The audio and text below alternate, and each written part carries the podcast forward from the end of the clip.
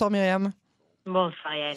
Merci d'être avec nous ce soir. On a pas mal de choses à se dire. On va essayer d'aller crescendo. On va tout de même commencer avec ce discours du président Yitzhak Herzog il y a moins d'une heure. Un discours qui s'inscrit parfaitement dans le cadre de son rôle de président de l'État.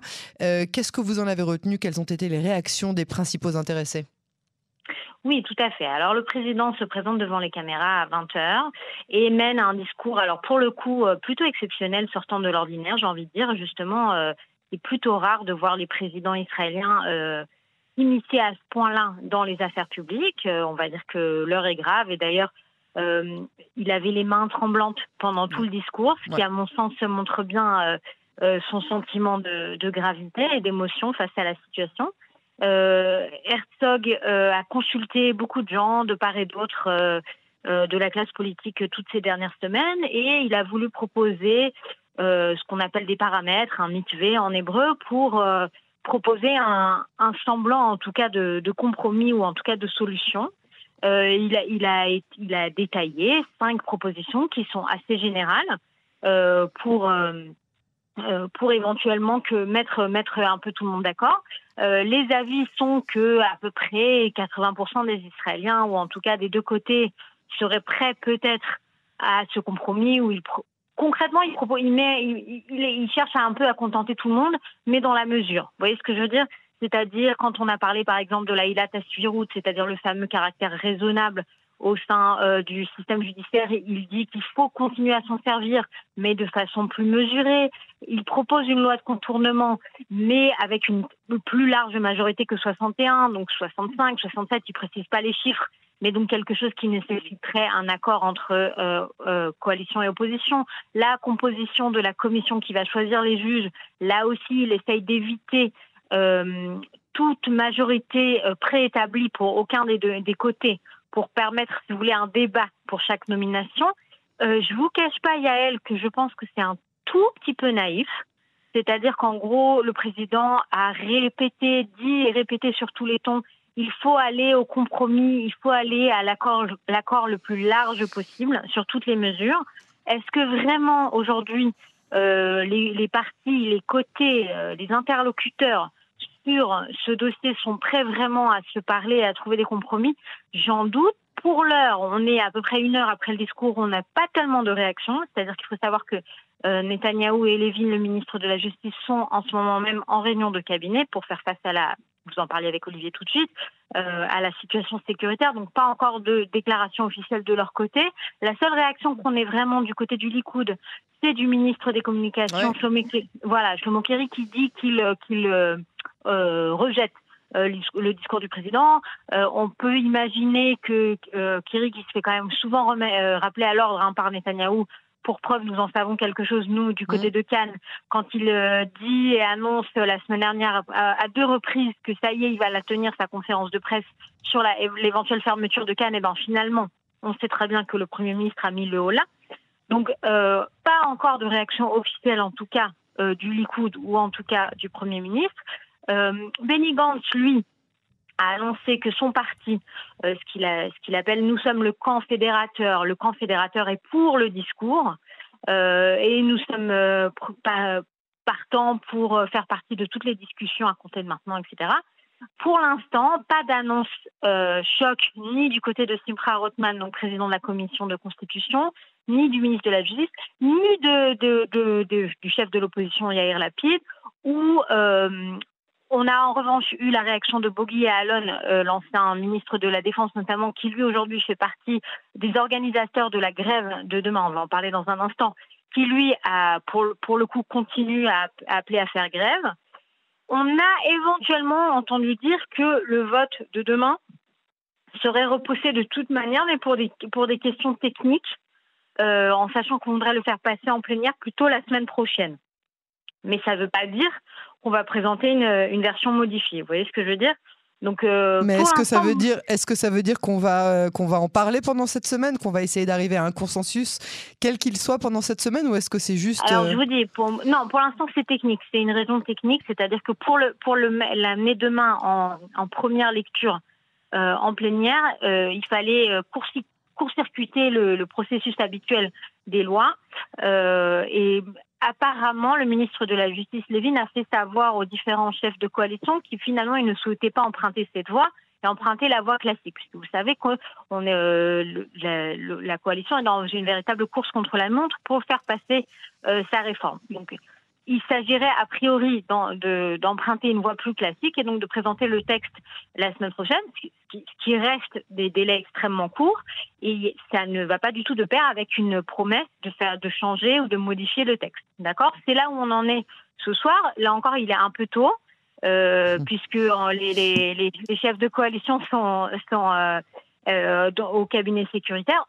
Ah, ah, rien ne nous indique que la grève ne se tiendra pas demain.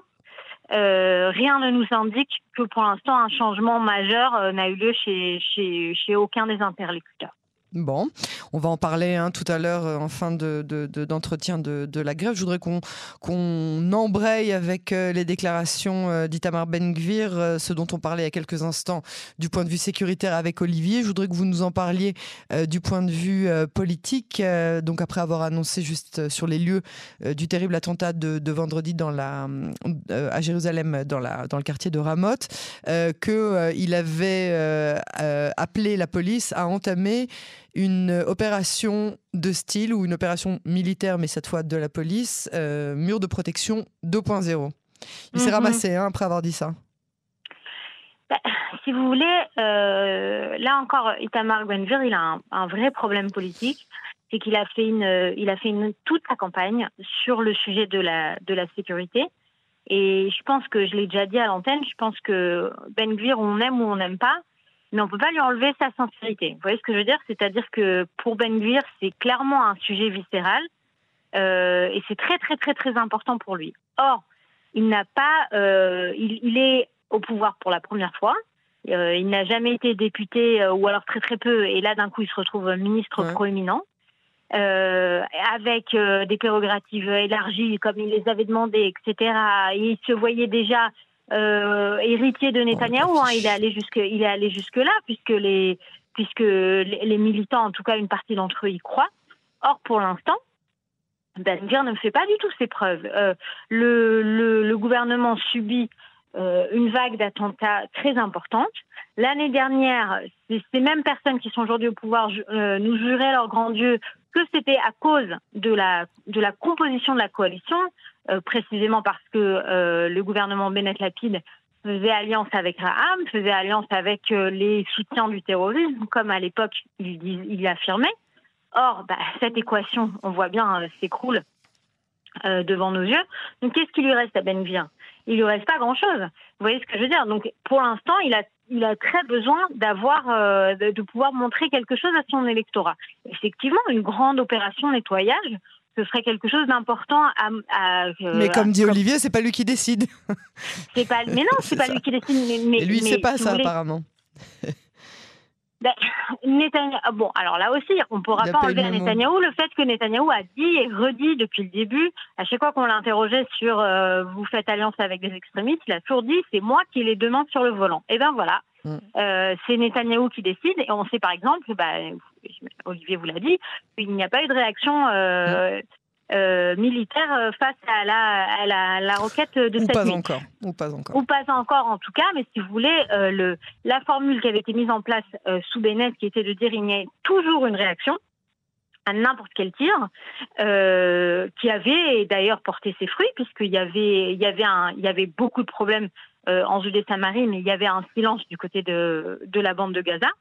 Alors, euh, cette équation, cette formule euh, a été brisée. Donc, si vous voulez, effectivement, euh, Itamar ben se retrouve un peu comme un poisson hors de l'eau, en sachant qu'il n'a, il n'a pas les moyens de son, de son ambition. Mais je pense que, mais je pense que c'était un peu une chronique écrite d'avance. et, ça va répondre à la question qu'on va se poser juste après, qui est de dire euh, Tali Gottlieb, député au Likoud, qui a accusé la, présidente de, de, la Cour suprême, Esther Hayut, d'être responsable euh, des attentats, au-delà du fait que c'est une accusation absolument terrible et, euh, bah, illégale, hein, puisque c'est une incitation à la haine euh, assez, explicite, hein, assez claire.